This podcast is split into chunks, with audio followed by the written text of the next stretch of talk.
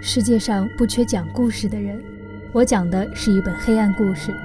故事中的人可能会吃掉太阳和月亮，吃掉穿红皮鞋的小女孩，吃掉戴绿帽子的小男孩，吃掉所有人的笑声。不远处，或许真的有人准备吃掉你呢。欢迎收听闹闹讲鬼。说一件我经历过的事情吧。我的曾祖母个子不高，由于常年劳动，背已经有点驼了。她还有点耳背，黝黑的皮肤上布满了皱纹。一看见我就高兴地露出她那牙床。但她一直身体硬朗，记忆中没得过什么大病，直到九十多岁的时候才开始意识模糊。或许是小时候经常和她在一起的原因。直到他卧在床上再也下不了床，我也依然喜欢去他的房间里。他的房间布满了艾草的味道。曾祖母喜欢艾草，常常家里点着艾。有时候啊，他会笑着和我说说我也听不太清的话。有时候会给我几颗不知道什么时候的糖果。我记得小时候我最爱吃的是大白兔。他总会给我保留着很多的大白兔，虽然过了很长时间的糖很硬很硬，但我也吃得不亦乐乎。有一天，我刚推开他的房间门，他看见我就从床上坐了起来，将自己床头柜上的一袋零食递给了我，并且含糊不清地说。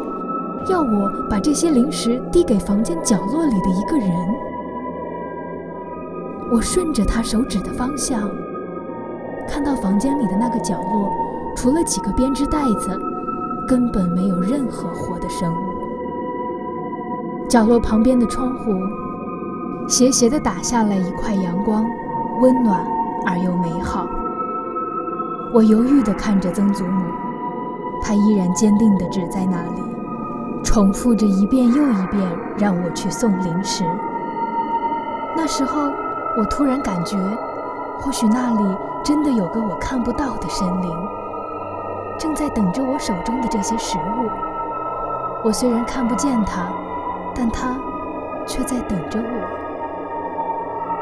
我拿着那些包好的零食，慢慢地走进那个角落，然后伸出手，递出去。当然是没有人接的。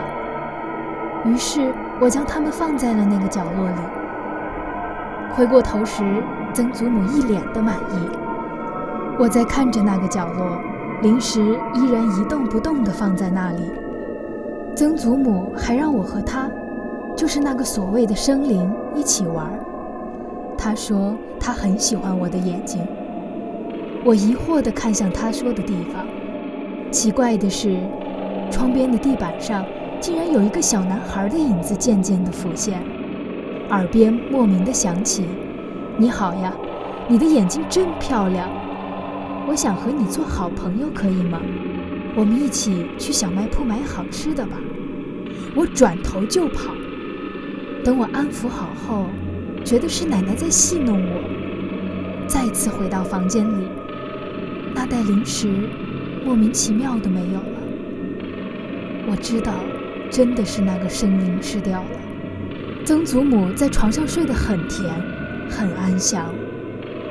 后来，我便再也没有听曾祖母说起这位朋友。我也一直将此事当作是他的戏耍，却在长大后的某一天，越想越毛骨悚然。你好，你的眼睛真漂亮。这句话常常浮现在我的面前。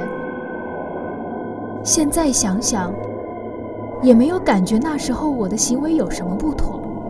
我知道，如果将这些告诉大人，他们只会说你曾祖母是个老糊涂了。但只有我自己知道，那袋零食真的空了，真的是被那所谓的生灵吃掉了。这世上还有太多太多人类无法用科学解释的事情，我们就把它称为灵异事件吧。你们害怕吗？害不害怕突然有一天你也会被鬼附身，或者会被鬼压床呢？灵异事件的讲述未完待续，下期节目，闹闹与你们不见不散。鬼故事陪你们入睡吧，世界晚安。